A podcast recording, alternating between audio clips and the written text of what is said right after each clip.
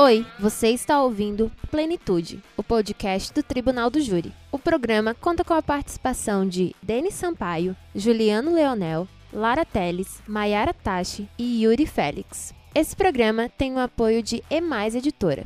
Você pode conhecer seu catálogo pelo site emaiseditora.com.br. Salve pessoal, sou Denis Sampaio, defensor público no Rio de Janeiro, atuante há duas décadas no Tribunal do Júri, mestre e doutor em ciências jurídicas criminais, e hoje gostaria de convidá-lo, convidá-la a participar do nosso novo podcast, Plenitude, o podcast do Tribunal do Júri. Qual a nossa proposta, pessoal? É nós discutirmos estratégias práticas da defesa, especialmente da defesa, questões é, que venha a ser analisadas no Tribunal do Júri, e com isso eu conto com a participação de grandes amigos, grandes profissionais, também atuantes do Tribunal do Júri, Yuri Félix, advogado criminalista de São Paulo, Lara Teles, Juliano e a Maiara, defensores públicos, defensoras públicas. O nosso podcast ele tem como propósito a, uma questão franca, dinâmica, com todos que atuam, estudam o Tribunal do, Júri. Não é isso, Yuri? Faz a sua apresentação, por favor, aí, meu amigo. Meus amigos, minhas amigas, meu nome é Yuri Félix, sou advogado, professor, mestre e doutor em ciências criminais e aqui é o nosso podcast Plenitude, o podcast do Tribunal do Júri. É um podcast que pensa em cumprir a função de um diálogo teórico e prático.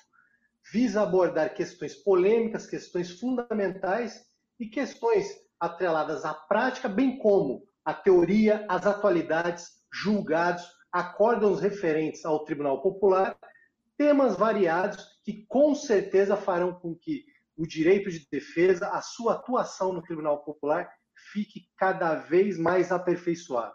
Então, com isso, contamos com todos vocês, vamos em frente, estamos junto na construção desse podcast Plenitude, o podcast do Tribunal do Júri. Diz aí, Maiara. Olá, pessoal, tudo bom? Meu nome é Maiara Limatachi, eu sou defensora pública do Distrito Federal do Tribunal do Júri há seis anos e sou mestranda em criminologia pela Universidade de Brasília. E eu vim aqui junto com a professora Lara Teles para garantir a paridade, mas não é só a paridade de armas, mas também a paridade das mulheres, a paridade de raça, a paridade que deve ser observada no nosso Tribunal do Júri. A gente vai trabalhar sobre direitos fundamentais dos acusados, vamos aqui defender o que deve ser observado de quem atua no Tribunal do Júri, como é que nós devemos preservar as garantias, preservar a igualdade, preservar tudo aquilo que nós somos obrigados no Tribunal do Júri, não é, Lara? É isso aí, doutora Maiara. Pena que a gente não pode bater palma, até pode, mas nossos ouvintes não vão ver. Afinal, a sua fala me emocionou. Estaremos juntas e juntos nesse podcast. E falar de júri é falar de prova.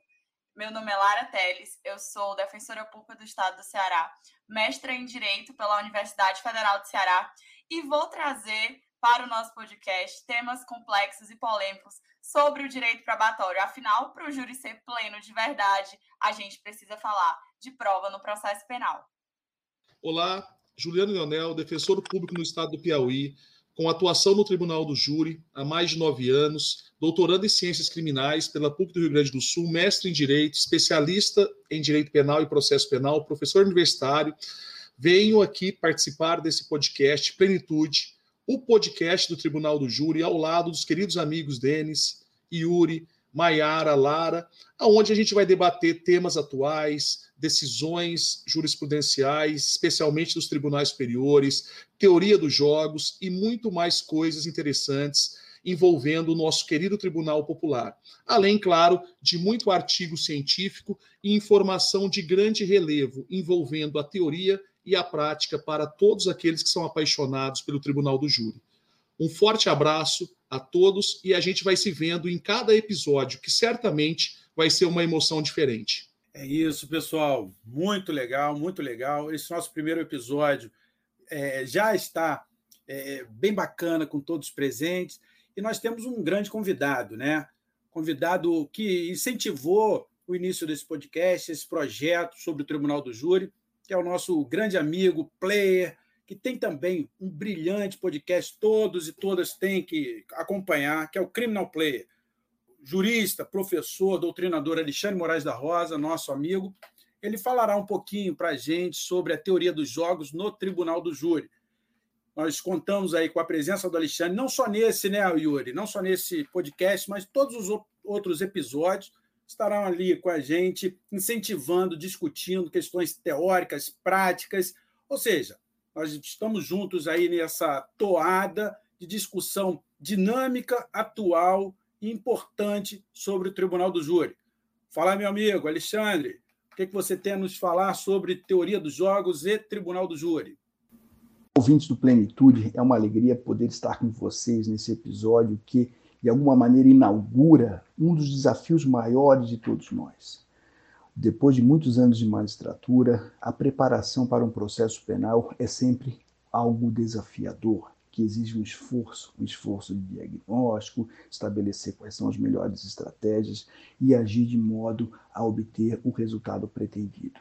Nesse sentido, a junção de professores, a junção de defensores de todas as ordens, como é o time, na verdade é uma seleção, né, aqui, Denis Sampaio, a Lara Teles, a Mayara Tachi, Yuri Félix e Juliano Leonel, para dar condições de possibilidade de, de pensar cada tribunal do júri de uma maneira diferente.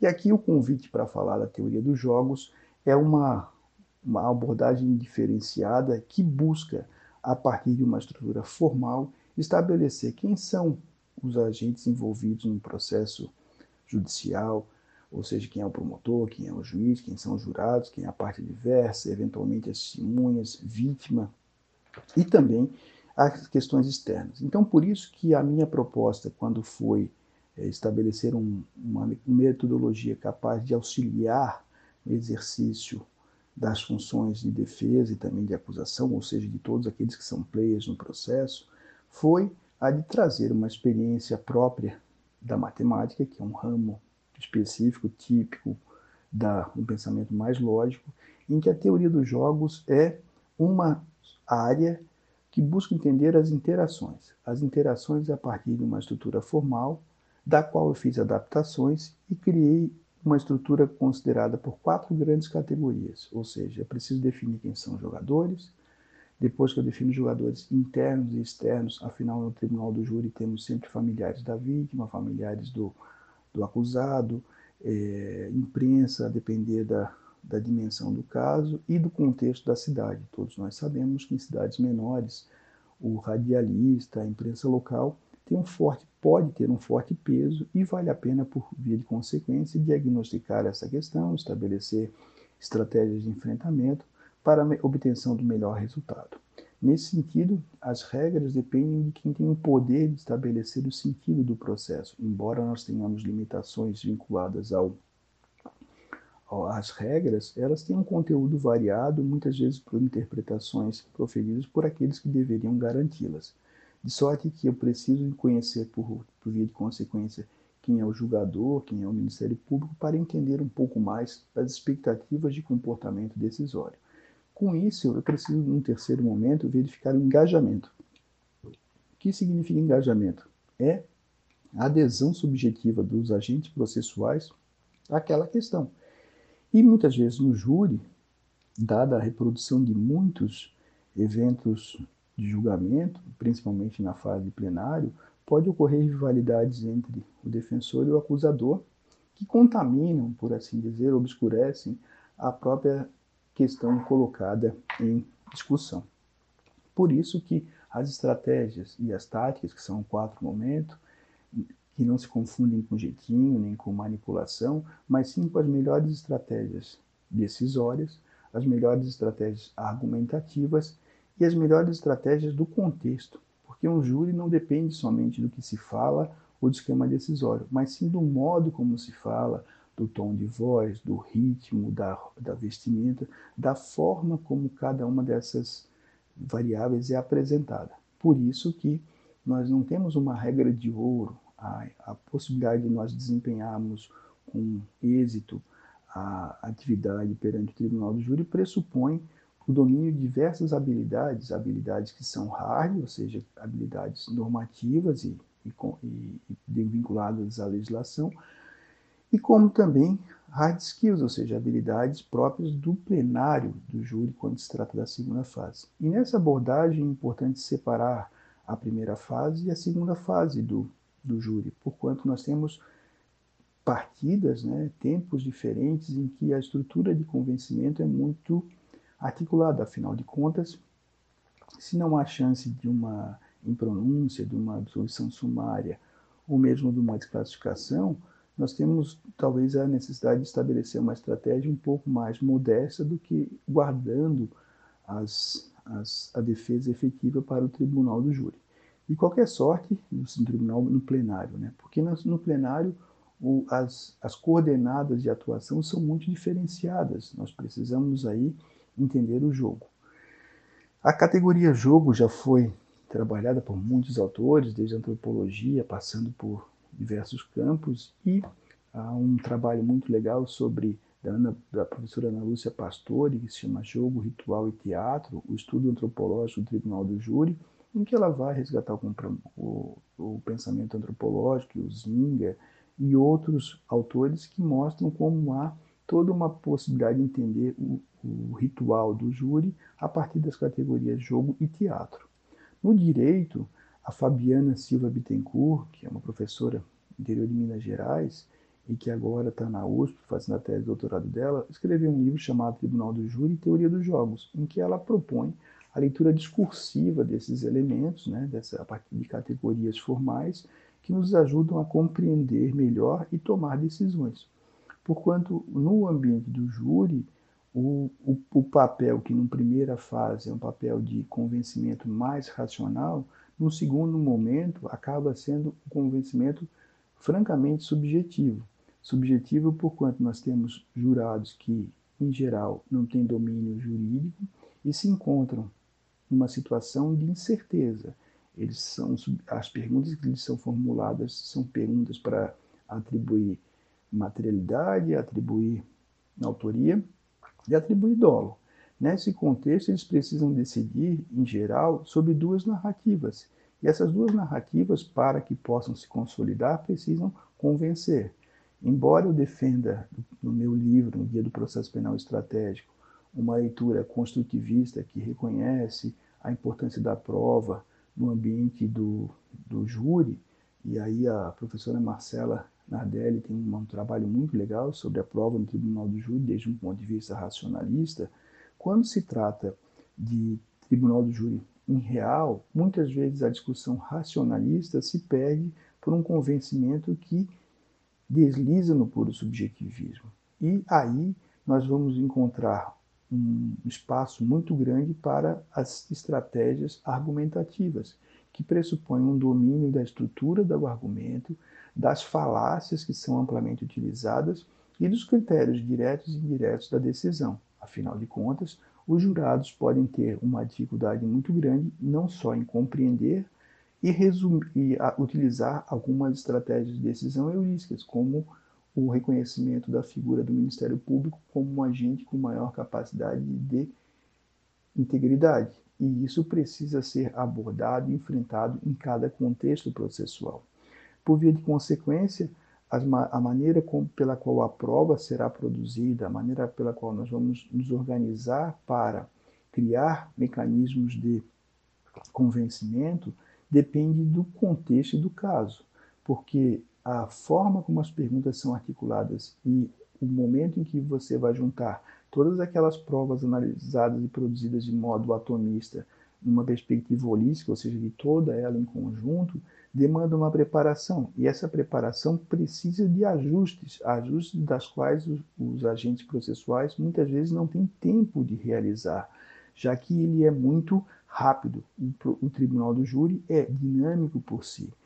Por, por essas razões, a teoria dos jogos nos ajuda. Ela não, não faz milagre, ela ajuda a organizar a estrutura, a criar planos de ação, a criar mecanismos formais de plano A, plano B, plano C, porque uma, uma, diferentemente da matemática, em que a soma dos fatores, se eu somar 2 mais 3 dá 5 e 3 mais 2 dá 5, na argumentação, o modo como eu apresento os argumentos antes ou depois pode fazer diferença no resultado. Afinal de contas, há um processo sequencial de convencimento ou quando já se percebe o convencimento do jurado e pivotar, de, realizar aquilo que nós chamamos de plot point, uma virada cognitiva nesse tocante, que exige, por, por outro lado, um conhecimento cada vez maior das, dos personagens que ali estão e principalmente dos jurados, a estrutura de decisão deles e os fatores que serão importantes. Então eu fico muito contente de ter participado desse primeiro episódio. Eu acredito que muitos de vocês poderão crescer imensamente na compreensão e perceber que, ao fim e ao cabo, a preparação e o domínio de novas habilidades não pode ser feito na véspera, tem que ser adquirido cada vez mais no exercício da nossa função. Afinal de contas, é você, é o profissional que está na hora que tem que tomar as decisões. Os acertos e os erros serão atribuídos a cada um de vocês.